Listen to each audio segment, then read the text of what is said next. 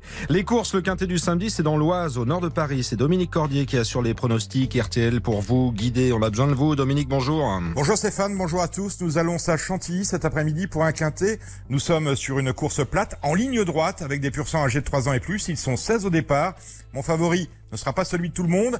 Il s'appelle Pradaro. Il porte le numéro 12. Il n'a couru que deux fois cette année. C'était des courses de rentrée. Et ici, il retrouve un parcours sur lequel il a déjà bien couru il y a deux ans. C'est un vieux cheval. Il a 8 ans, mais il a toujours de la vitesse. Et comme il a une place à la corde à l'extérieur, il devrait y avoir un mix entre les places près de la corde justement et ceux à l'extérieur, eh bien il me semble capable de surprendre. D'autant qu'au niveau des quintés, en ce moment, nous sommes sur une série euh, d'épreuves qui rapportent beaucoup d'argent.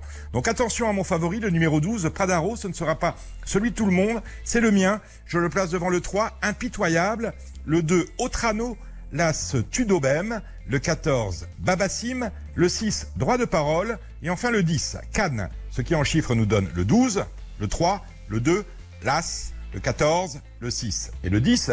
Le départ de la course est prévu comme chaque samedi à 15h15.